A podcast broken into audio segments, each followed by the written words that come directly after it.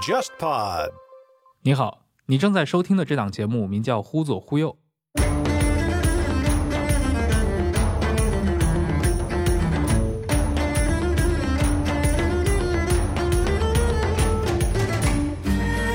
这是一档兴趣广泛的文化沙龙类播客节目，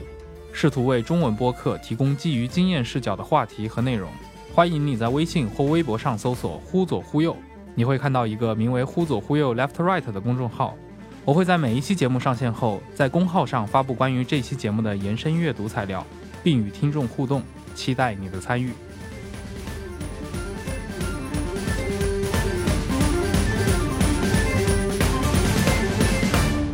各位听众，大家好，欢迎收听这一期的《忽左忽右》，我是陈彦良。呃，今天和我一起来主持这期节目的是我们的常驻嘉宾主持华伦。各位好，我是华伦。呃，我们今天一定要聊一个最近 很多体育迷都在关注的一个话题啊，就是欧超联赛这个事情啊。其实《忽左忽右》这样的节目过去非常非常少去跟这种热点议题，但因为正好我们今年有那么一档节目是跟这个体育和政治强相关。呃，因为当时是从马拉多纳去世那一期开始，我们做了这么一个小的系列。现在这个系列也陆陆续续做了若干期，到了这周吧，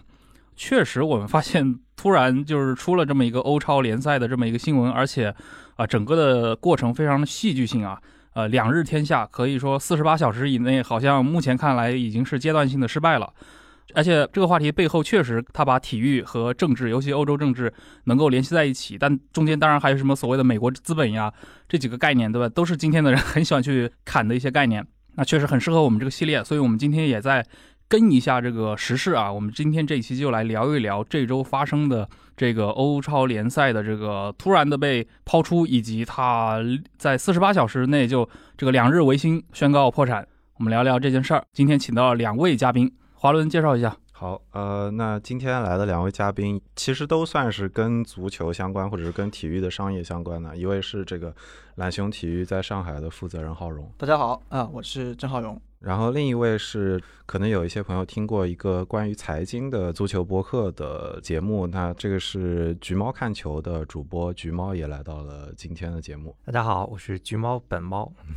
两位嘉宾其实都非常有意思。那个像橘猫看球这档播客的话，其实它的一个定位。呃，不是我们一般理解的那种体育类的，或者说赛事解说型的博客，它是一个基于财务分析的视角来解析这些当代体育，哎，主要是足球，对吧？你你要不解释一下，向听众普及一下你那个博客？我因为我觉得从定义，包括从它的一个方向来说，在中文博客里面，尤其在中文的体育类博客里面，真的非常稀缺。对我也是选一个没人做的方向吧，因为起初我自己是一个算是做投资出身的吧。我就喜欢去用这个角度去看一下足球，去看看俱乐部的财报啊什么的。翻财报。对对对。那之后呢，我发现其实由财报延展开，自己可能会关注一些跟商业啊、背后的运作的逻辑啊，还有一些文化方面的东西，都会最后延展开来。反正也是我自己的一个 输出的呃一个频道吧。我这个多问一句啊，你觉得一个俱乐部的财报能反映出这个俱乐部，尤其是涉及到它的这个在一些联赛，它在一个当代竞技体育或者本赛季里面的一些哪些信息呢？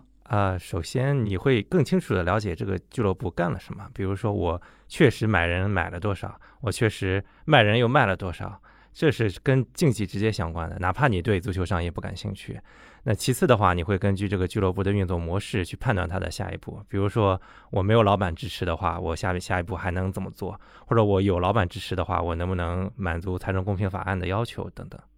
？OK。然后刚刚华伦介绍了另一位嘉宾，懒熊体育的浩荣。呃，我在这个新闻就是欧超联赛当时爆发出之后的第二天，就在那个社交软件啊即刻里面看到了那个浩荣写的一个便签，非常有意思，很多人都在转。然后你应该算是一个逐日观察，啊，当时那个便签里面写的是到 day two 的时候。啊，你的一个观察，它可能跟欧洲的这个政治圈的这些联系，嗯，当时我的一个预感是，你会不会写到什么第三天、第四天？结果没想到，对吧？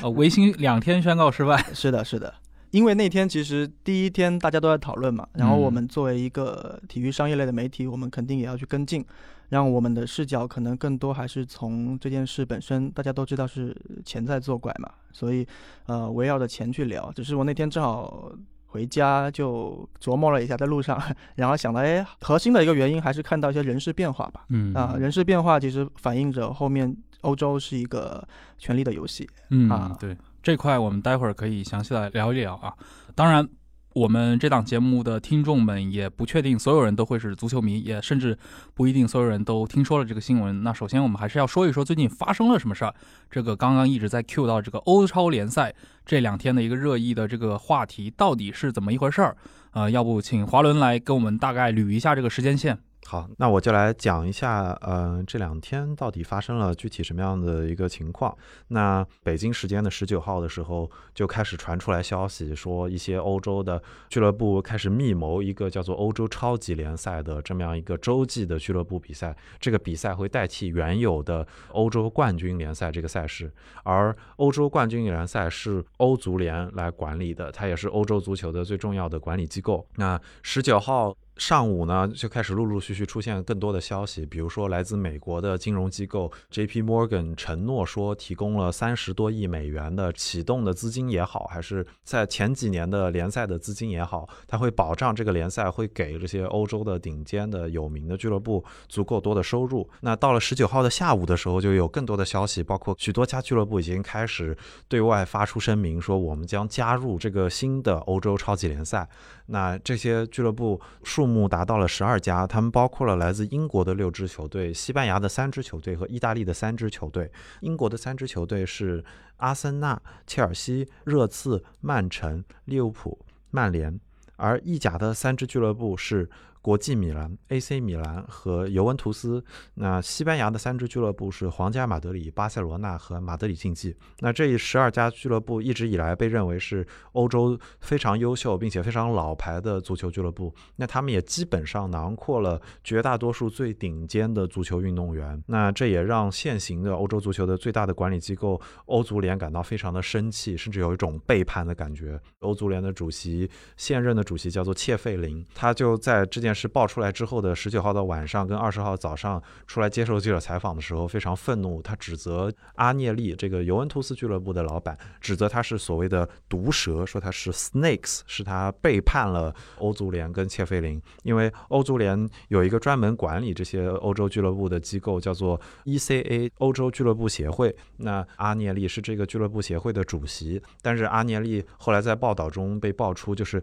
他在成立的这两天前就开始不接欧足联的官员的电话，但是也有一些欧洲的非常有名的老牌俱乐部是没有加入的。那这中间的代表呢，就是来自法国的巴黎圣日耳曼俱乐部跟来自德国的拜仁慕尼黑俱乐部。在加入的这十二家俱乐部呢，他们选择的面对媒体的最重要的这个发言人是皇家马德里的主席，叫做佛罗伦蒂诺佩雷斯，叫 Florentino Perez。那他也有一个绰号叫做老佛爷，所以我们今天讲这期节目的时候啊、提到的老佛爷并不是巴黎的那个老佛爷哈。那这个新出现的这个欧超联赛呢，它一方面是为了十二家俱乐部跟欧洲的这些老牌俱乐部争取更多的收入，那另一方面呢，是它还打破了一个当下的这个欧洲足球的非常重要的这个运作的机制，就是竞争的机制。因为欧洲足球现行的情况是，各国的俱乐部首先要在各国的联赛，也就是所谓的英超也好、西甲也好、意甲也好，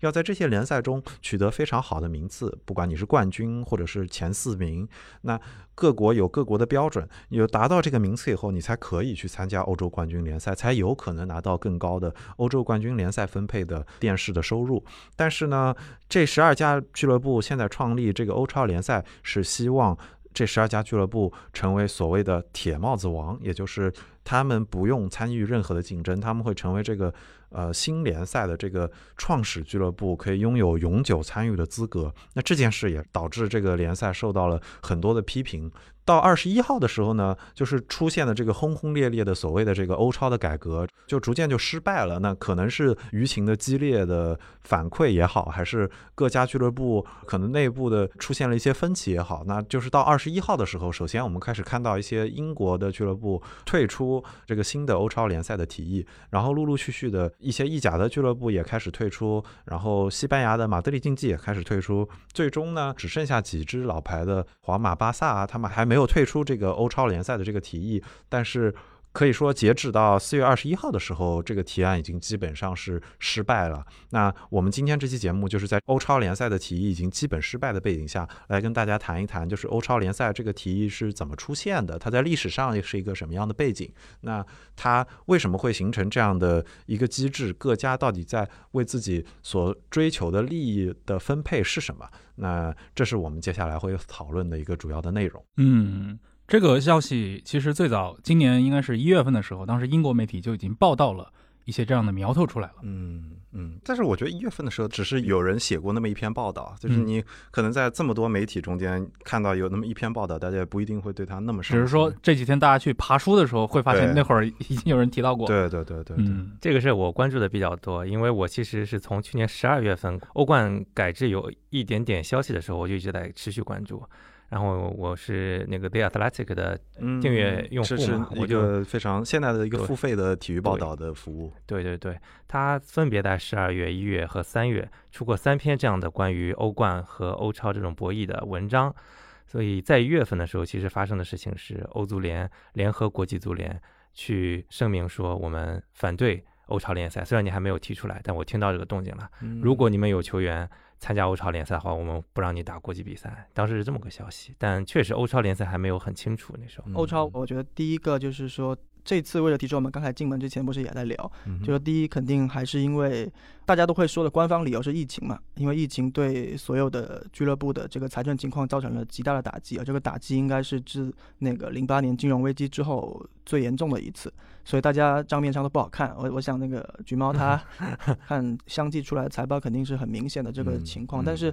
呃第二个就是说。这次的这个方案让我们就是有点大跌眼镜嘛，就是两天就死掉。那你这个故事讲了二十几年了，你最后拿出来这个方案，从我们的角度来看，它的制度建设的能力是薄弱到有点离谱的。你最后只搞了一个官网，跟搞了一条宣传片，就最边缘的东西做的挺漂亮的，但你核心的那些规则什么都立不住，导致了整个事件。现在都已经有点像个笑柄了。你们这些豪门高高在上，或者是说你们都是商业奇才，那你搞出这么一个事情，那我们就说为什么会搞得这么仓促？这个事情做成这样子，就是有一个点，就是刚才也有说一月份那个，其实 其实这这事情我一直是把它当成三个参与者在看吧，就是从纯粹从足球来看的话，一个就是豪门，那他们是一个力量。呃，应该也是这二十几年来伴随着欧超这个设想一直存在的一个群体。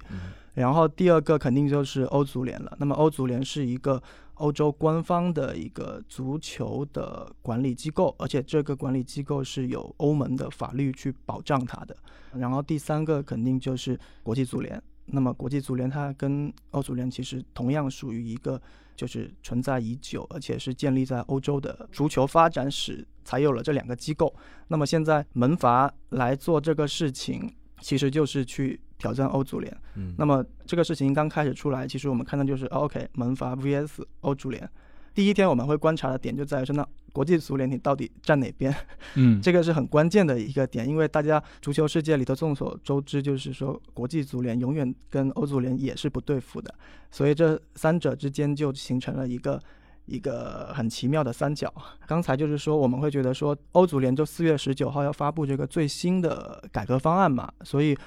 可能在一月份国际足联已经愿意。表态一下，我跟欧足联站在一块来反对你的情况下，唯一我们能够解释的就是说，豪门们在这三个月没有取得。极大的进展，所以他们只能在四月十八号这天，很像我们看中国的历史上的突然起事，对，这叫做突然起事，所以导致了最后你的力量、武装力量什么都没有准备好，仓促，对，准备仓促，所以最后也没有得民心，就这个改革就很快就夭折了。嗯，这个欧超联赛这个构想，因为现在我们也知道，整个欧洲的这些球队也可以，比如说参与到这个欧冠里面来。但我其实不太确定啊，他们提出这个欧超联赛跟现有的这个欧冠的这个机制会有什么不同吗？核心的区别就比如说欧洲的冠军联赛，因为是欧足联运营的，所以说至少从现阶段看，过去的二三十年符合欧足联的选择，他们一直是尝试的想要把这个盘子做得越大越好。嗯比如说，有很多人在这次事件中会把它跟 NBA 做对比，那是一个固定的，比如说二十支或者三十支球队，它不做嗯任何的上升跟下降的变化，那就是这么多家俱乐部跟球队运营这样一个比赛。那欧足联一直不是这么认为，欧洲冠军联赛应该这么运作，他们一直是希望，呃，相比于英国，我们都听说过什么曼联啊、利物浦、阿森纳这些俱乐部，那可能塞浦路斯的球对，如果他们有足够优秀的球员，也可以加入到这个联赛里来。那这个可能是传统意义上大家认为欧冠会更接近的方向。但是欧超最核心的一个不同，当然就是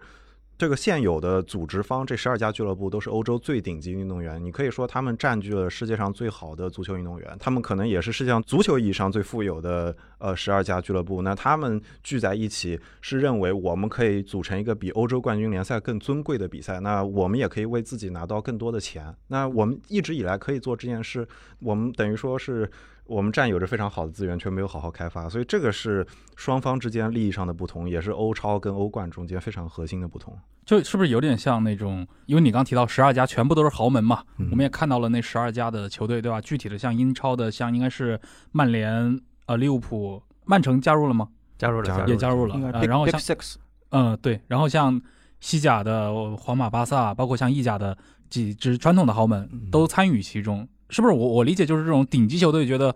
我们来就行了，中腰部的这些全部都踢开，你们也别来玩了，我们这个豪门中自己组成一个豪门联赛。这样的话，因为可能从市场的角度上来说，确实大部分观众看的就是这些顶级豪门。呃，对，其实就是豪门觉得一直以来在欧冠分奖金的时候，自己吸引了全球的目光，但是嗯奖金太多的分给了其他人，所以他们就觉得，既然我们吸引了所有的钱过来，那我们应该分的更多，我就不让其他人分了。你可以想象，就是比如说欧冠的比赛，大家不会看加拉塔萨雷踢顿涅茨克矿工的，大家都会想看皇马踢利物浦或者这样的比赛。那这可能是这些豪门俱乐部认为他们有这个足够的理由，说我们实际上贡献了最多的这个经济上的收入，那我们当然也应该理应拿回这么多钱。但我我的一个好奇就是啊，那传统的任何的国内联赛，其实不都也是依据这个水平来分的嘛？你像英超，它也经过改革嘛。我们可以说，当年的英超被提出这个概念，跟今天的欧超是不是有一个可以对比性？但是你看英超，它其实就搞成了，而且做得很成功。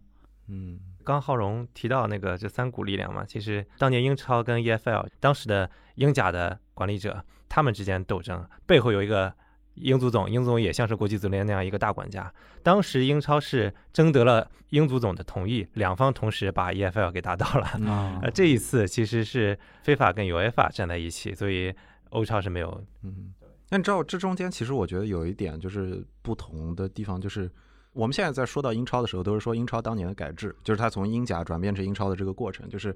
为什么很多人拿它跟现在的这个变化做对比？是因为当时也是英国最富有的几家俱乐部，也是最有权势的几家传统俱乐部。那但是它是在当时英国的那个背景下，就是可能英国的体育大神还会努力的帮英甲在寻找他们的赞助商，就是并不是现在这个英超，就是你在亚洲都可以天天都有球迷想看的对这么一个情况，是在那个背景下，而且其实他们当时是看到了美国的联赛很赚钱，很大程度上是受到了觉得说，OK，NFL 这么赚钱，我们为什么不学习一下人人家的制度？我们为什么不好好包装一下自己？然后我们。聚在起，所以所以你才有了这五六家俱乐部想要抱团在一起，说我们要搞一个新的商业的比赛。但是这我觉得这中间有一个面对管理时候强弱的权力的差别，就是英国的这些俱乐部无论如何，你在国内的时候，你不可能说我要搞一个新足总，对不对？因为你你你没有你你你很难想象英国这些顶尖俱乐部拍板说我们要搞一个 New Football Association，这不可能，对吧？但是我觉得这次欧超的某种意义上是有点想要跟欧足联说，我们可以搞一个新的你，我不在乎你是什么样的。一个决裂感更强。对，就是一个是国内的一个真正的意义上，我觉得政府机关对它是有强有力的控制的，就是不管你做什么事情，你不可能忤逆 FA 说我要搞一个新的足协出来，这个在国内我觉得它的控制力是更强的，但是上到就是欧洲的跨国的这些顶尖俱乐部，他们在面对。UEFA 在面对欧足联的时候，我觉得这个权力的关系有点不同了。就是相比于你，比如说 FA 之于英国的这些俱乐部，绝对有一个不一定说强势地位好，但是很稳固、不可替代地位好。我觉得 UEFA 这次可能觉得自己并没有嗯，想象中的那么强势了。就是我们看到那张梗图嘛，大迪要搞新核连胜了。对对，因为我是觉得说，刚才说英超嘛，就是九二九三年的时候，其实也正是因为当时的时代背景，因为英国的职业足球发展到了一九八零年代，应该是属于一个比较糟糕的状况。无论是从足球流氓、球场暴力，然后这些设备的失修，对，这里大家可以去听我们做过那对个希尔斯堡惨案对对。对对对，其实这整个时代背景就是让英国的足球队虽然很出名，但是在他们那个时候财政是相当的糟糕，嗯而且都觉得我干不下去了，所以他们那时候也是山穷水尽的时候，所以最后才能够跟说跟英足总这边去达成一个说。我们来搞一个新的超级联赛，然后正好当时确实也是因为整个电视、卫星电视跟电视网络的一个正好崛起的时间点嘛，对对对包括英国有这个默多克他们在在这里头，所以几股势力最终让当时的这个英超诞生相对比较平稳吧。最关键是它体系没有变，其实啊是的，对，就是你如果简单一点看，就是把最高级别从英甲换成了英超，嗯。大家升降级还是差别不大。跟这次欧超，我觉得就是因为有问一个欧超的意义嘛，它其实跟英超那时候一样，到最后它的一个组织形态还是用来服务于再分配的，嗯，它是一个再分配的工具。那那时候英超出现，就是让打英超的球队能够有更多的分成，而不是像我以前打那个英甲，那可能还是更平均一点。所以那时候其实也是一个博弈吧。嗯刚刚其实我们就已经讲到九十年代初或者是九十年代的时候非常重要的欧洲足球的改革是英国足球出现了超级联赛这件事。那实际上九十年代是一个对欧洲足球来说也算是一个风云变幻年代。就我们现在看到了很多的框架跟当时是有非常多的关系，就包括了后来出现的欧冠的改制，也包括再往前一点非常重要的波斯曼法案的出现。这几件事加在一起是整个改变了以前就是欧洲各国的足球，包括职业联赛的发展是很依赖本国国内的，比如说联赛的变动也好，跟球员买卖的市场也好。以前这并不某种意义上不算是一个全欧洲或者是算上英国的大的欧洲的这么一一门生意，但是它跟现在的形式就很不一样。所以你比如说跟欧超这件事相关的是，有很多人认为这件事是全新的，就是说哦，怎么会突然二一年听说这个？居然有十二家俱乐部要搞一个新的比赛这件事，但这件事其实很早很早就有了。那最有代表性的一件事就是九八年的时候，就是就是欧足联其实就面对过这个挑战，就是有过来自意大利的媒体集团提出了这个欧洲足球联赛这个概念，然后它也分了超级联赛，也分了职业联赛。那他当时也是请了十几家俱乐部作为核心的俱乐部，想要把整个欧洲的俱乐部囊括进来。那当时这件事也给整个欧洲足坛带来了一定的冲击吧，对吧？浩荣，我觉得你你好像对这个是有一定了解的，对吧？如果说这欧超这个概念，就是 Super League 这个概念，应该是九八年就是贝鲁斯科尼提出来的嘛。嗯那九八年正好贝鲁斯科尼是在他两次当总理的中间的一个空窗期，他就有一些精力搞搞他自己这支 AC 米兰的事情。他因为他本身也是个媒体大亨出身嘛，然后结合当时的整个环境，九八到零零年前后应该是整个欧洲的这个数字电视跟付费电视的一个蓬勃发展的一个时期，所以他们会觉得这里头有更多的钱可以赚，而且确实就是有一个不可忽略的点，就是在于当时其实足球俱乐部一直以来都是不太能赚钱的一个东西，就足球。并不只是在中国不是个好生意，它在全球都不是个好生意，所以每个老板总是想方设法的让自己能够过得更好一点点。所以当时九八年他提出这个，像华伦也说过嘛，他其实联合的一个比较主要的势力还是呃传媒的这些伙伴们，就包括默多克跟那个德国的当时的叫基尔西这个集团，后来也是在应该韩日世界杯之后破产了。然后他们发起这这个第一次欧超的概念之后，换来的就是说欧足联马上给他们做了一个欧冠的扩军，十六扩到三十二，然后还给他们提高了这个分成的比例，所以这就是第一次，其实非常快，就九八年马上一来一回，对结果就出来了。其实欧冠以前在九十年代到两千年初这十年也都是非常好的一个东西，因为对于各个联赛来说，都是这些俱乐部每年能够赚钱的最好的机会，而且真的是凭实力赚钱。因为他如果只踢联赛的话，他很可能是入不敷出，他的财政到最后可能就还是个赤字。只有踢上欧冠或者是其他的欧联杯之类的东西，他才能够赚取一些其他门票跟分成。然后贝鲁斯科尼这次之后，应该就是两千年前后的那个 G 十四了吧？就是大家听的比较多，因为我觉得我们小时候体育新闻或者是体育报纸杂志 G 十四是一个就是忽略不了的，而且后来中国不是搞了个 G 七，对，皇马主席佛罗伦蒂诺第一次上任就两千年，然后嗯他就马上接过了当时老贝的这杆大旗，反正这股势力也也是一直挟欧超之名去跟欧足联谈判，然后。但是中间有个事情比较重要，应该就是零七年的时候欧足联的换届选举吧，嗯。因为约翰逊卸任，然后普拉蒂尼这种他的选票的基本盘也都是以中小国家跟中小俱乐部为主，所以他上来之后就是跟你干呐、嗯这几年还有人在怀念普拉蒂尼，为什么就只有他才能跟这些人谈笑风生，然后就把他们给化解了，对吧？对是这个意思他那。位长者，类类似于这个意思吧。然后后面在零八年的时候，普拉蒂尼就，如果只从结果看的话，你以后国际足联也好，欧足联也好，征召俱乐部的人来踢球，我会给你一定的补偿，如果受伤了也会给你赔偿。那以这两个前面八年 G 十四最经常拿出来跟欧足联、国际足联争夺的一个权利吧。然后普拉蒂尼就是把这个让给他们了，然后换换来了 G 十四的解散。但是后面有很大的一个传言，就是当年那个巴萨主席拉波尔塔嘛，他临时的退出，然后导致了 叫做叫做背刺。然后普拉蒂尼把这个 G 十四瓦解之后，二零零八年开始到二零一七年，就是欧洲建立起了一个普拉蒂尼杠鲁梅尼格的联盟。嗯，那这个联盟，其实鲁梅尼格为什么说鲁梅尼格，就是说普拉蒂尼是把 G 十四解散之后，成立了一个半官方的叫做 ECA 的欧洲俱乐部协会这么一个半官方的组织，然后去网罗这个欧洲的俱乐部。这一开始成立其实就五六十家的这个成员国了，所以你可以知道这其实是非常符合普拉蒂尼的打法的。嗯，他需要更多加了这些小的对的，对的对的。然后鲁梅尼格在这任上应该当了九年嘛，所以这个关系其实很明显，就是一个非常嗯双方也是达成了一定的默契跟妥协的一个权力关系嗯。最重要的事情还是一五一六年，一个是布拉特，一个是普拉蒂尼的的下台，这个其实对于国际足联这一百多年的历史上都是一个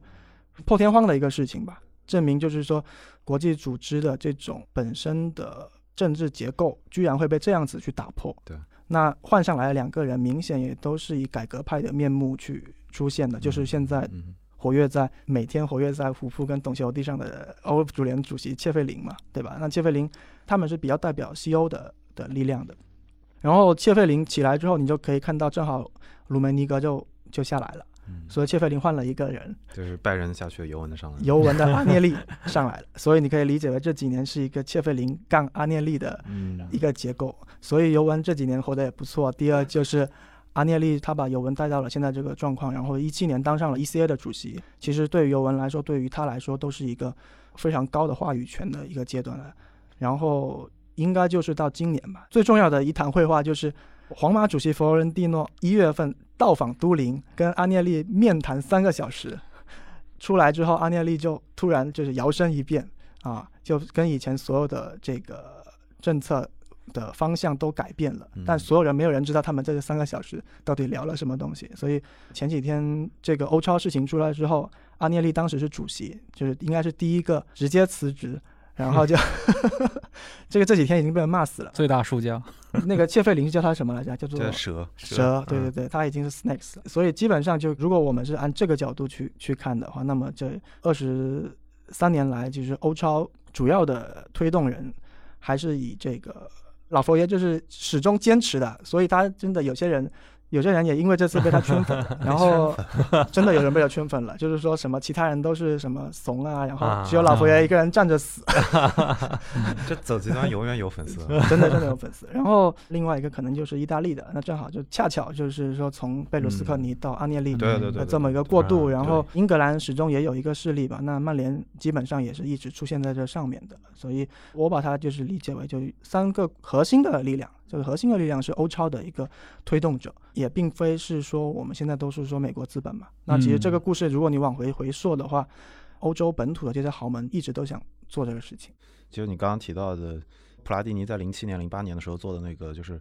欧足联会给你的球员参加国家队比赛给出场费，就是这个背后实际上也是就是这些大俱乐部跟这个不管你是洲际的也好，还是国际足联之间的博弈的其中一环。就是这件事背后实际上是当时是有一个官司，叫做。我我现在只能把它称为 Olmos case，就是奥莫尔斯案。那那这个案子本质上就是 Olmos 是个小球员，嗯当时是比利时某一个足球俱乐部的球员，然后比利时这个俱乐部，我也只能把它称为这个 Charlois Sporting，因为我不知道怎么念，就是查洛伊竞技。那他们当时的争议只是说，这个受伤的 Omes 在他转会到这个查洛伊竞技之前一年参加国际比赛时候受伤了。然后这个俱乐部为他付了转会费，却没有拿到他相应的表现，然后他们就为此打了这个官司。一开始是一个小官司，然后大概是几个月后的时候，G 十四全部来了。G 十四说我们可以来帮你，因为 G 十四背后的当时的目的就是觉得这个案子本身就是我跟国际足联跟欧足联谈判的一个筹码，就是他实际上是通过这件事逼得国际足联跟欧足联给他的妥协是，以后这些你们的职业球员如果去踢国际比赛的时候，会给俱乐部一定的可能的出场费也好，补偿费也好。那这件事，它本质上还是一个帮欧洲最富有的俱乐部增加自己权力的过程。因为就是你可以理解为说，欧超这个诞生，或者欧超想要巩固自己的这个势力的原因是，他们想要击败或者他们想要甩开本国的其他俱乐部，他们想要变得更富或者更强，对吧？那经过了比如说欧冠十年来的改革，就从九八年或者九五年的波斯曼法案到大概零七年、零八年这个阶段的时候，我们已经逐渐奠定了一个现状，就是。最优秀的国家队球员基本都集中在这些欧洲最大的俱乐部里面，就是 G 十四的主要成员，甚至加到十八家的时候，我觉得基本上就是十八家的这些俱乐部可能占据了欧洲最好的各国的球员。所以你想象一下，如果他们的球员去踢国际比赛的话，还会给他们补偿的话，那这个俱乐部等于他们权势又增加了一步。所以这个也是就是这些欧洲的顶尖的俱乐部在跟洲际的这个管理者之间的磨合中的一步，就是他可能是。其中的一小步，但它始终是就是双方在每一个场合都有这个博弈的这个过程。OK，刚刚还有一个地方可以引到的地方，就是浩龙说到那个，比如说英国这一侧的势力，他去加入欧超或者是这个欧洲的这个更上一层的这个顶级联赛这个构想的时候，就是我我有点想提到的，就是英超曾经有过一个类似的 idea，就是他们有过一个类似的超出自己范围的这么一个国际赛事的构想，叫做第三十九轮。就是现在英超是十九支球队踢，每支球队相互之间踢两场，然后是三十八轮比赛。那英超当年是极力推动过这个第三十九轮的概念的，甚至就是你可以很清楚的看到，什么曼联的佛爵爷一开始是对此嗤之以鼻，后来又说什么，你看我们亚洲行有这么多的曼联的球迷，我们是觉得这个 idea 是可以搞的。然后他们当时还举了 NFL 或者是 NBA 在欧洲办比赛的例子，就说啊，你看这个是应该可以考虑的。就英国的这些球队没有放弃过这件事。你具体的这个第三十九轮是什么呢？就是中间有一轮是放在一个中立的外国。嗯，那这一轮比赛主要是为了收视率，跟就是等于你到国外再圈一遍钱。嗯，他当时好是曼联跟绿城有过一场比赛，结果但是他上座率完全没有达到他们想象的那个地步，就是他们当时可能有一点高估，就是亚洲市场真正的消费能力吧。就好像卫报后来还写过，就是说足球跟英国都输了，就是以为我们可以赚很多钱，然后发现并没有做到这件事。对，其实刚提到那个英超在搞的事情嘛，其实就在去年年底十一月，差不多。对，以曼联的曼联的老板嘛，格雷泽以及说曼联的呃 CEO 伍德沃德以及利物浦的老板亨利，他们就做了一个大图景计划。那个的话，其实跟欧超是有一些相像之处的。像欧超最犯禁忌的一个点在于他的十五个铁帽子王嘛。嗯。但当时 Big Picture 里面最犯人禁忌点在于，以后我们的投票权集中在 Big Six 里面。嗯。就当时他让了很多利，他嗯为了获得一些小俱乐部的支持，那他选的一个对象是 EFL，就是英冠、英甲、英乙，就下面三个级别。嗯。因为那个时候这个三个级别的球队是真的苦的不行了。然后英超又没有达成一个补助他们的一个协议，所以这时候他拉拢他们说，我们如果搞成了这个计划的话，我可以把很多钱分到低级别。就其实跟欧超一样，欧超也有一些画一些饼嘛，说如果说我这个成功了之后，我会给每个国家的团结费也多一点。对对。但实际上这个你反过来想，说我当前收了这笔钱的话，我的代价是以后我彻底丧失了一些绝对的话语权，比如说投票权。又或者说，比如说有了铁帽子王之后，你的晋级欧超的这种权利，嗯，对，这是大图景跟那个欧超的一个联系嘛，嗯嗯，就是我觉得他可能对比的时候，你会觉得九八年的那次欧超的提议里面，他甚至很明确的有一个计划，说有百分之十的收入我们要给业余联赛，有给。低级别的联赛也好，但是我觉得这一次的话，他只是嘴上说一说，他甚至连一个提案，他没有把这个写在他那个提纲里面。出来的时候什么都没有。听到这个新闻，我的反应哦，我为什么要相信你，对吧？你可以今天告诉我说 你要给，然后你改天再不给吗？是啊，所以这个就是这个事情最诡异的地方，就是你看到这么一群在欧洲打磨这么多年，而且即便是你所谓的美资，他们也全部都是在美国这种。体育模式跟联盟里头出来的老板，嗯，手下谁没几十个律师去做这个事情？嗯，但是你们居然连一套像样的，或者是说能够稍微对外展示一下的方案都没对对对拿出来。对，哎，这这个时候其实我想要提一点阴谋论的角度啊，或者不一定阴谋论的角度，就是我觉得，就是我们刚刚这一通梳理完，都觉得这是一个大俱乐部在跟欧足联抗争的，或者说欧足联是被动的，大俱乐部是主动的提出了这个计划之后提出了这个想法。但是我恰恰是觉得，这就是大俱乐部拿出的方案之仓促，有一点让人怀疑，就是他们到底这中间的准备到底有多准备好？是，就你刚刚提到说，他们有很多律师，理论上是可以拿出很好的方案的。那就你现在回溯九八年的那个报道时候，是是有一个很有名的红圈所叫 Slaughter and May，叫斯拉斯利达律所，是参与了这件事，是嗯当时有一个所谓的伦敦会议，对吧？就是说 大俱乐部贝鲁斯科尼，然后这个律所一起在，然后他们 J.P. Morgan 也在。对对对，二十年前 J.P. Morgan 就在，现在他还在。美美资那会儿就已经参与到这个欧超的构想里面来了。对对对，亡我足球之心不死啊！嗯，但是我不知道为什么这次他们给出来的东西是如此的，好像什么都没准备好。而且你看政治上获得了这么逆反的反应，就是，当时是我忘了是马克龙先出来说，还是还是 Boris 好像是马克龙先先说的吧？就是感觉这些政治家很快就跳出来了。嗯但是就是你当初觉得这么重大的一件事，你提出来的时候，你应该准备好啊。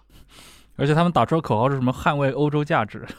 嗯，嗯，哎，你刚提到那个就是九八年那次，就是像贝卢斯科尼他们提出的这个最早的欧超构想的时候，当时像那个斯利达律所，像贝卢斯科尼他控制这个媒体集团嘛，包括像 J.P. 摩根他们这种金融资本，就已经在开始形成合力。而且你刚提到一个词啊，叫伦敦会议，是一个现实中真的发生过的一个会议吗？还是说只是一种形式的形容？就各方都不承认啊，但是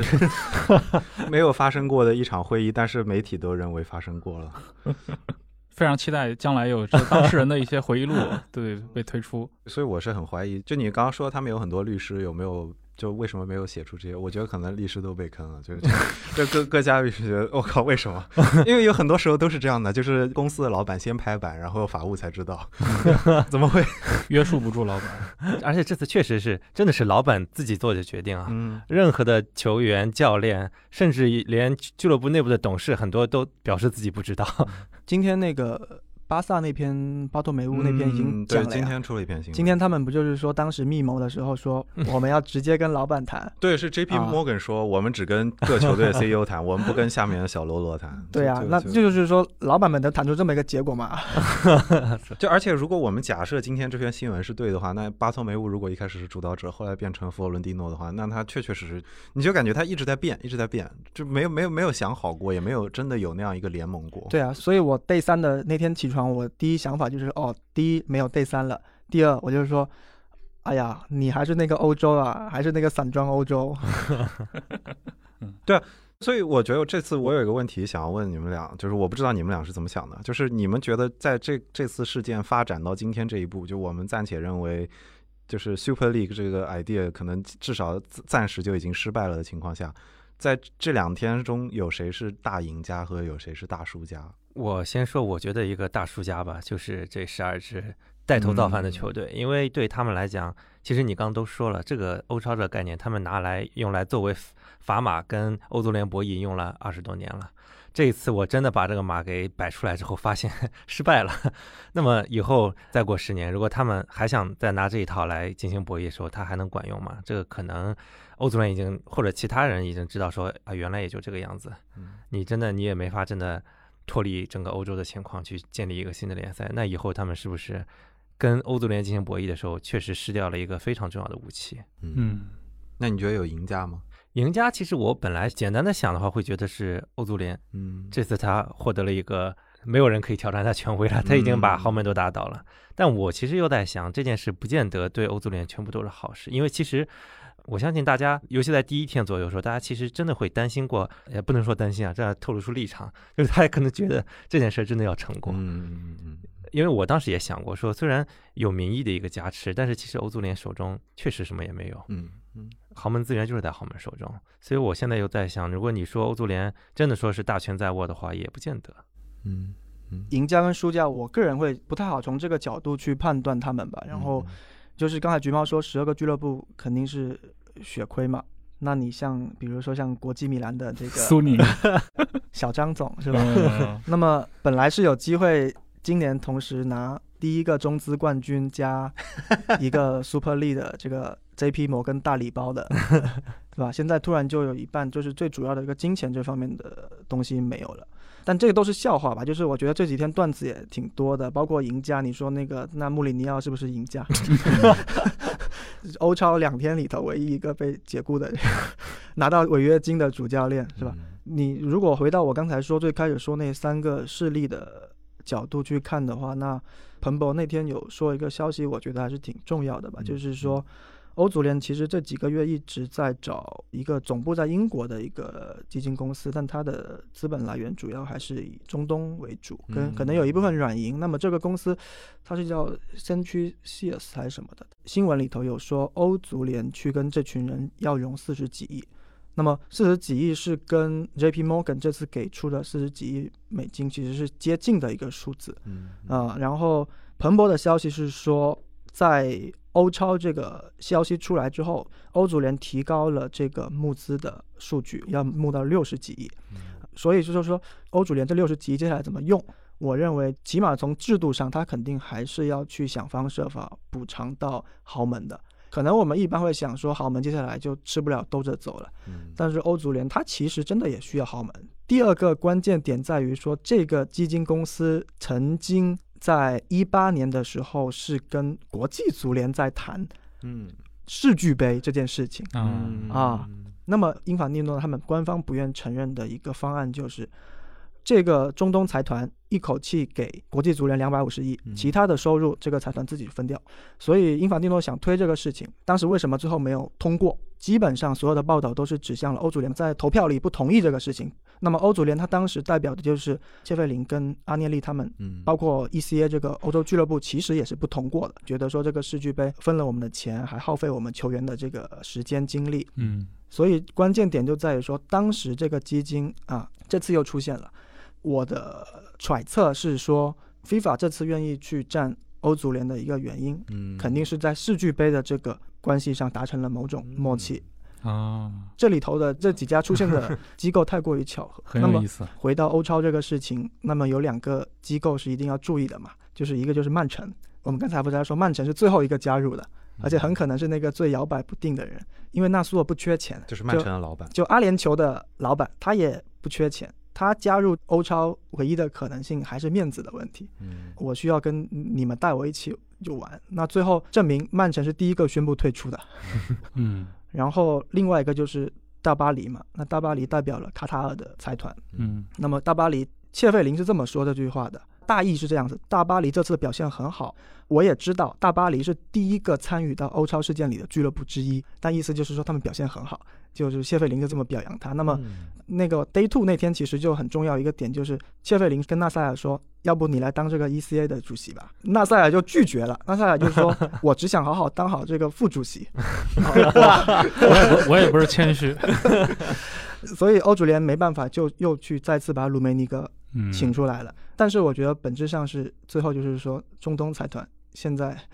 明显是这个事件里头不说话语权最强，嗯起码也是最自由的一股势力，想去哪去哪。而且 你可以看到，我们一开始说这三个势力，其实已经默默的被他们左右了。就是参与到这次欧超造反的这些联赛，比如英超的、西甲的加上意甲，嗯但是你像法甲、德甲的势力，其实没有怎么被、嗯呃拱出来，这个跟他背后的这些资本运作有直接联系吗。我觉得你看这个事情最有趣的地方，就是因为跟欧洲历史结合起来，你会觉得很有意思嘛。嗯就是哎呀，最终核心还是德法这个联盟嘛，对吧？但是如果你说到足球里头的话，那最重要的差异还是因为德国本身就是一个非常注重联赛的俱乐部之间的公平的一个制度，五十加一的制度是德国联赛的基石的基石。所以德国联赛这些年，你像红牛集团一直想依靠商业力量去从德甲突出嘛，但是因为五十加一一直限着它，嗯啊。然后第二，法国的话，法国的联赛其实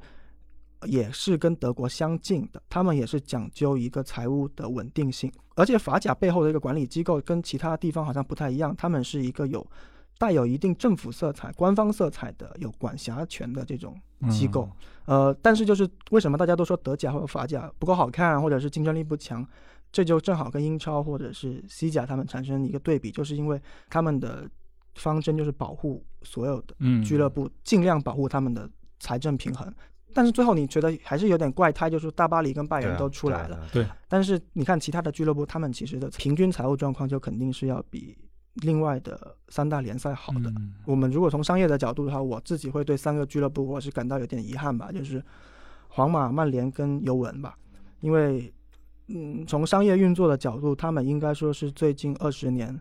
国际足坛的翘楚，他们起码是愿意去寻找更好的管制方式的。嗯但是这次欧超事件里头，我想他们的呃声誉也好，嗯，他们接下来做事情，包括他们老板的权利也好，嗯或多或少都会受到影响。这对于这个足球俱乐部在商业化上的下一步探索，嗯我觉得会有一个短期内的比较大的阻力吧。而且嗯欧足联今天好像是发布了一一则新闻嘛，说要制裁这十二家球队。嗯呃，英超应该是不制裁，皇马肯定是会受到比较大的，起码无论明面或者是私底下，肯定是制裁嗯最、最明显的。因为尤尤文跟皇马吧，对，因为就是打带头大哥嘛，嗯带头大哥的，呃，短期内肯定会受各各方各面的限制。然后输家刚才橘猫说美国资本，我觉得对我们刚才也说很可怜，这块可以让橘猫重点来谈一谈，因为我们也看到这个事情发生之后，有一些很多公号啊来蹭 蹭这个热点。我也看到有人在说欧超流产，对吧？背后代表了华尔街资本输给了咱们的足球文化，是文化的胜利。呃，其实，在当天就是呃宣布官宣之前，有就是当时山雨欲来风满楼的时候，有一个消息说，主席是弗洛伦蒂诺，三个副主席分别是呃曼联的格雷泽、阿森纳克伦克和利物浦的亨利。这一段我都甚至把在我当天那篇文章里面都写好了，第二天改掉了。本来很多人揣测这件事背后的主谋是美国资本。呃，一开始我也有想过，好像也有合理性，因为像曼联这种俱乐部，他一直是想把美式的一些东西、先进的东西带进来。呃，像亨利之前也有很多消息说，他觉得在欧洲可以实行的地方实行一下，就是美式这种工资帽制度啊什么的，让大家工资控制一下，让股东们也也都能赚点钱，俱乐部嘛也都财政很稳定。但是他肯定不能在整个欧洲实现。那我在整个这个二十个队的中间实行这个工资帽，确实也在披露出来的那个一些纲领性的规定里面有这个工资帽，或者说财政控制的一些。但是最后其实证明，虽然他们贡献了一部分力量，但其实真的不能说他们是主谋。嗯而且你说 J.P. Morgan 二十年之前就有他，现在也有他，他是一个商业银行。很多人说是 J.P. Morgan 给了他们很多钱，他是借给人家的，是抵押贷款，这东西不是不还的。所以你说是美国资本溃败给这个，确实有点溃败了给欧洲价值观。这个就是就是我认为我眼中的赢家跟输家，恰恰跟你这些是补充起来了。就是我恰恰觉得这件事上赢家的是英国跟法国这些出来说话的政治家，嗯嗯，就是这件事本身可以跟你没有关系。哎，对，这就是一点，就是今天这个事情本来是一个其实联赛内或者说这个体育界里面的一个新闻，对啊但是你会发现很多第一时间，像马克龙也好像那个鲍里斯也好，包括一些欧盟官员，对吧，对都跳出来发表意见。就是我不知道是是他们受了欧足联的压力，还是他们跟欧足联谈好了说我们要站出来集体就各国我们要坚定的站出来反对，还是他们受到了民意强烈的感召？或者纯粹是一个因为我的选民关心这个事儿。对对对对都可以，但是最终的结果就是你觉得这件事变成了一个欧洲的胜利，一个这个欧洲各国自己的胜利。那反过来，美国是输家了吗？就是从胜利走向胜利，就是实际上，我觉得美国资本在欧洲玩的时候，始终有一种，当然这也是可能是中国人看他的时候会有一种，你觉得非我族类，其心必异。你你不管要带进什么进来，因为你跟我们本身就不一样，所以你要做的事情一定是坏事。就二十年前是贝鲁斯科尼带的头，现在你不管是你说巴托梅乌带的头，还有 弗伦蒂诺带头也好，你没有听说是亨利说他就是有一些捕风捉影的事情，但是我是觉得就他们不一定大到可以。负担得起美资这个标签，就是对我的印象中，利物浦、阿森纳、曼联的这三家俱乐部的集团，他们他们谈不上美国最有权势的家族啊，排不上号的。他们他们只是在美国的体育中间有很强的存在感。对那他们只是就是说，我们以前就擅长在商业体育中赚得一杯羹，然后我们在欧洲继续把我们这个版图拓张到世界的体育版图中。突然有一天，我们就变成美资，美我们就变成美，很很冤啊。对对对啊！虽然我对我的这个，因为我利物浦球迷嘛，虽然我对这次对利物浦的这个管理层非常非常失望，但我实际上站在美资角度讲，我觉得他们确实输的也挺可怜的，因为本身其实美国人这几年除了格雷泽除外，其实他们在足球上面很难讲他们赚了什么东西。嗯你说你俱乐部估值升高吗？没有人买你之前，你 你这些东西兑现不了。你现在价格已经高到一个别人不会来买你的情况。欧超也许实行了之后，他们能赚到点钱。现在这个年头也没了。嗯，对对，而且我我觉得，就另一个这件事的赢家是小俱乐部们，各国的相对于他们的小俱乐部们，以及没有参与这件事，就包括大巴黎跟拜拜仁仁，对那那就是他们代表的，你不管是法国跟德国比较强势的这些足球行业中的力量也好，就是无论如何这件事上，就是现参与的这些俱乐部可以说是输得很惨。那嗯，短期内德法的俱乐部肯定还是会在欧洲有更强的话语权。就比如卢梅内哥他，嗯，嗯。就拜仁、巴黎肯定还是这样子吧。然后，因为刚才说到美资嘛，就是这个事情，其实另外一个我觉得有点更不理解为美资吧，我觉得更多还是一个他们试图去把美国的模式移植到欧洲过来，但这个模式实际上，其实甚至上世纪八十年代，欧洲人肯定都有人去想过要做这个事情了，因为嗯你看美国人做这个事情赚的挺好，而且提前面提过嘛，当时欧洲俱乐部真的过得挺惨的。嗯就是大家都想要找一个新的方法去，呃，解决我的财政问题的时候，呃美国模式肯定是一个他们必须要去参考的事情。后来发生的事情就是说，一直落不下来。那呃，我们就说几个最简单的特征就好吧。就是其实美国模式整体，你可以把它理解为是一个呃联盟化的东西它是个联盟化的东西，就是说他们没有升降级，然后他们是讲究特许经营权嘛。说白了，美国的体育联盟它是一个法定的。有垄断豁免的一个一个机构吧，这个最搞笑就是它其实是跟欧足联一样的，欧足联在欧洲的法欧盟的法律里头也是有一种所谓的垄断豁免的这种一种一种权限。简单说一下他们的发展历史嘛，因为美国以前你以 MLB 作为过程来看的话，他们是一个一个联盟打一个联盟，互相联盟互相之间的竞争，嗯最 NBA 最后好的联盟留下来了。它其实也有金字塔，它金字塔这上面的东西就是一个我没法升降，虽然它没法升降级，但它就是最好的，确保的一个东西是球员的流动。我小联盟也好，我什么农场也好，我的球员是可以往上升的，但是我的球队就不行了。啊，那就保证了说我球队的投资人也好，我球队也好，它是一个财政稳定、嗯，安全，然后除非他今天真的不想玩或想卖掉了，那他可以去处理这个事情。就是你最近几几天大家会去妖魔化说美国体育就是娱乐化，就是忘忘记了体育精神。呃，如果用一句话来概括，就是说，其实美国它是要把娱呃业余跟职业去分开，把职业搞到最好的，你就来看这个，你们最牛的人就来玩这个，就要打这个比赛就好了。那么欧洲的历史就是说，它更早发生，所以它业余跟职业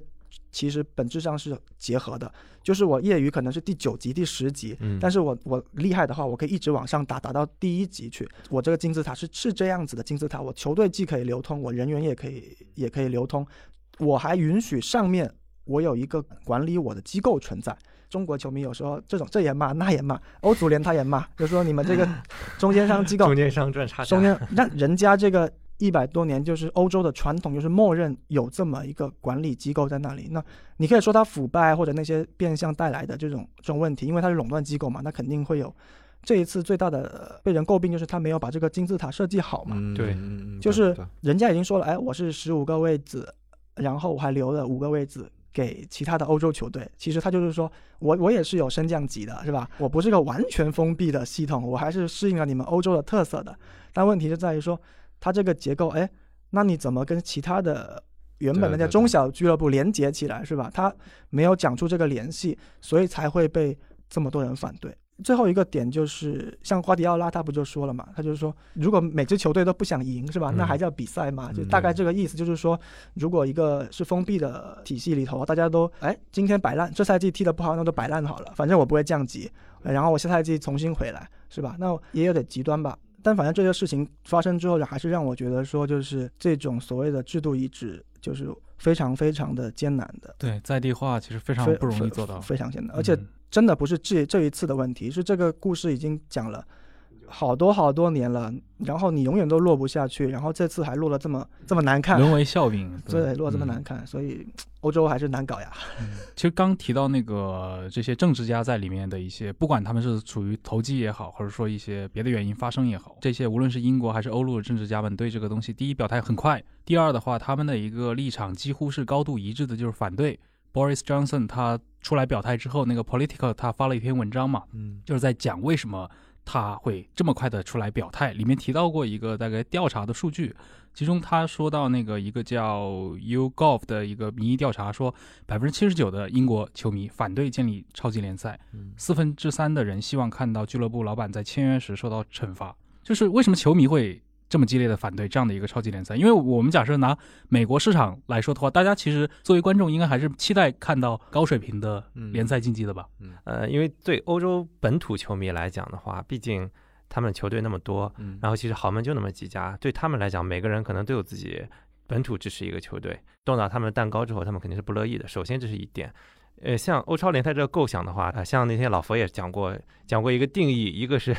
legacy fans，就是遗产型，对吧？遗产型球迷，另一种是未来型球迷。我相信他指的是一种未来，他他目标是全球市场。因为对对我们中国人来讲，其实我估计在世界范围里面，中国人球迷是最支持欧超的一一部分人了，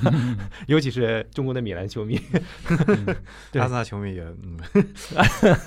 对对他们来讲的话，确实我们是只要看到最精彩的比赛就好了，但。这个东西其实一一直到现在来讲的话，这些球队的钱其实很大部分都还是来自本土的，所以说你是不可能抛弃本土这块市场的。我觉得这是从比较简单的一个角度来看的。我我觉得有一个就是美国跟欧洲中间有一个非常大的差别，可能在这件事上起到了一定的作用，是足球在欧洲是不可替代的。你没有任何一项运动可以在欧洲挑战足球。我觉得就是你你上升到这种对于。不管是地方也好的文化跟民族也好，是不可能被替代。就是北美有四大职业体育联盟嘛，那 MLB、NBA、NFL、NHL 他们之间是也是相互竞争的。为什么我觉得 NBA 在一个地方那支球队消失掉了，不一定会引起那么大的争议的点是，当地还有他的可能会有他的 NHL 的球队，有 MLB 的球队，有 NFL 的球队。但是对于足球来说，你很难想象说。有一天利物浦没有了利物浦队啊，也没有埃弗顿队啊，无所谓。那那我换一个城市哈，换一个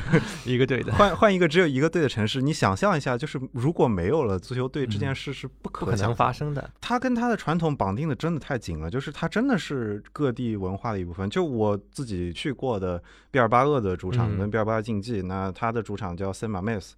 就是就是圣马梅斯球场，那圣马梅斯球场，比如说对于毕尔巴人来说，那是他们城市的这个就是史上的一个圣人，对吧？就是到这儿传教然后住下来的一个牺牲掉的圣人。那圣马梅斯这个地方就跟这个球队的文化绑定起来了，你很难想象说今天有一天我把这个圣马梅斯去掉了，那我毕尔巴鄂还何为毕尔巴鄂呢？就就这个是我觉得就是你美国的城市很少有跟球队绑定到这个程度的，就是。我我我能想象，也许就是你说有一天洛杉矶没有湖人了，湖人搬到纽约去，能想象人说，就是美国好像你觉得他职业运动队还真的没有跟球队绑定到这个跟地方的城市文化绑定到这个程度，就是而且它的替代性是有的，它不仅有四四大职业体育联盟替代，它也有大学体育的替代，就是它的选择是更丰富。在欧洲的话，基本是不可能，而且你就算是足球队好了。那皇马跟皇马的足球跟篮球队都是皇马，就你就某种意义上可以说，皇马这个这个名字跟马德里绑定的是如此之紧，你已经没有办法想象一个没有皇马的马德里了。更不要说，就是实际上我们今天说这些队是足球俱乐部，在他们成立早期的时候，他们都是竞技，对不对？就是你现在看到这欧洲俱乐部，马竞也好，什么查尔顿竞技也好，就是 athletic 这个词，它一开始的时候是。当地的一个运动俱乐部，它是不限运动的，嗯，它跟美式的后来这种我可以把单个一个职业运动队玩出来一个玩法，完全是不一样的。所以我觉得在民意的绑定上，它真的是完全不是一个级别的上的民意。对，这次不是大家有说这是著名的胜利嘛？你从商业角度上，他们就是球队的消费者，然后你说跟政治关联或者跟这些主席关联，就是他们的选民嘛，嗯，对吧？那你一次性背离了选民跟消费者，都会让我觉得有点诡异的，因为。他这么多年，每个主席都是靠着球迷跟消费者起来的。他们为什么会去做这么一个明知道会惹众怒的一个一个行为嘛？我为什么说阿涅利或者老佛爷或者是格雷泽他们先锋？他们就可能就是先锋都太早的，过于就是太重视国际市场了。本地市场他们认为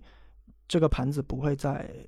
变得多大，可能就是稳定的。即便你们是从爷爷传到爸爸，传到儿子、孙子，但是你人口还是在下滑的，对吧？你 你盘子就是这么大。那么现在他们到底要如何去增加收入？他们可能太执着于这个问题了。然后中国也好，呃，美国北美是吧？然后印度这几块、东南亚这几块比较大的市场，可能是这几家俱乐部比较重视的一个地方。所以你也可以从中国的这种球迷的社区的评论里去感知到这种远东市场的反应，对吧？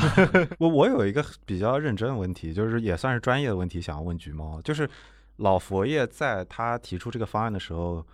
提到的很重要一个所谓的 justification，就是他给出的理由是说，或者他认为踢球的人越来越少，足球的前景是在下滑，足球甚至在走向一个逐渐下滑的这么一个阶段中的。那你觉得从各个俱乐部的收入跟财报，不管他们欠债的情况也好，融资的情况也好，嗯，你觉得老佛爷这句话是危言耸听，还是就是言之有物的？就是足球危机是不是真的存在？首先，我是认可足球有这种危机的，但是在财务上其实。你除去疫情这个因素的话，其实暂时没有体现出来的，因为前面五年其实是转播市场一个极大的泡沫期，呃，各家的转播合同都，尤其是英超，就是达到了顶峰。如果不是疫情的话，我是呃，大家是会预计到下一步转播市场是有一个平的，或者说是有微微的下滑。但是我觉得，但各家俱乐部来讲的话，它的收入在疫情之前也都还是在上涨的。从财务上其实看不出来，但是大家应该也都知道，看球的人的年龄在增长，有电竞啊。这些东西在抢他们的蛋糕，因为呃，足球作为一个娱乐产品来讲的话，确实没有太多的优势。老飞的话有些许道理。这次豪门里面有一点比较让我觉得不适的点，在于他们说自己活不下去了。其实，如果是现在是一家小俱乐部来讲，自己活不下去，我觉得这个我是认的。但这些大俱乐部说自己活不下去，完全是自己的这个成本控制做的太差了。老佛爷那天的说话，呃，应该是唯一的欧超这些。这个十二支里头出来发声的嘛，嗯，但他的说话有一个问题，很明显就是他太揣想明白说糊涂，是吧？就是很多话都是其实也对，但是你要是跟他细掰呢，你就是何不食肉糜这种感觉。橘猫说的，中小俱乐部都没跑出来，或者已经死了，说说这个，说足球死了，或者说我们已经快死了，救救我们吧。就是老佛爷那段话，就是还是辩解的成分更多吧。但是就是为什么有些人会被他说服呢？就是你说的不对嘛。他好像也有那么一点道理，也是一个现状的反应啊，只是说你跟看你跟谁比了。那么，呃，我我是觉得足球本身为什么他们那么急于去中国或者是这个北美的市场去取得新的用户或增长呢？就是确实在欧洲，他们应该也是意识到了本土意识到很明显的问题，这个我们感知不到，但是我们可能还是理解为欧洲的足球氛围这些，这个肯定不不变的。但是我觉得他们肯定是在运营上也感知到了。这个这个问题，然后第二就是，那你北美北美虽然足球这些年是有一些反弹，嗯嗯，但是人家的选择也是很多很多很多呀，而且而且北美自己的联盟都在面临明显的球迷粉丝的这个老龄化问题。但我看北美市场，它这个人口新增的移民数据的话，还是非常稳健的，它的整体的一个年轻化，是不是是这些新移民都不看体育的？呃，NBA 跟 NFL 应该还好一些，这两个从他们自己的运营策略啊、明星策略啊，然后呃对社交媒体的应用啊，就还是亲民度这上面，这就是后面的考验运营了嘛。嗯。但但如果你去看美国的人口增长的话，其实年轻化它这个结构还是非常的健康的。对对，也就是说，其实年轻人口是在增多的，而且很多是以移民的形式。你说 NFL 跟 NBA 比较稳定，对，但是 MLB 跟 NHL 在下滑，不是下滑，是年轻人看的那个，因为第一个是时长太长了，棒球 几个小时的比赛运动，这点上我是认为美国市场其实是有潜力的，就是。就是我我我也认同从移民的比例来看这个问题，对啊，就新移民的比例里面，如果拉美裔相对来说更愿意看足球，咱不管说 他现在看不看墨超，对吧？他其实有不少人看墨超，我觉得就是西语，就那你现在会有不少人就在美国的电视机上看墨西哥比赛，而且而且墨西哥比赛更接近，就比欧洲的比赛更接近美国人喜欢的形式，就是墨西哥比赛是有那个 play off 的，是有季后赛的，而且有那个点球什么什么的，它也有那个决胜制度，所以它其实倒更接近北美的形式的，而且我自己。在美国观感也是，我觉得包括 MLS 一直在扩军嘛，他们一直在想要找更多城市的球队。那我觉得他们这个脚步暂时还没有停下来。就是我自己说说实话，我在美国的感受是，我觉得比起 MLS 中超落后了不少了。就是当年你比如说回到一四年的时候，大家觉得我们还都是第六大联赛，对，都都想抢那个第六大的联赛的那个概念。但我现在觉得 MLS 其实走得快得多了。你可以把 MLS 看作一个从零开始的嗯欧超啊。他就是说，美国模式在足球上对会，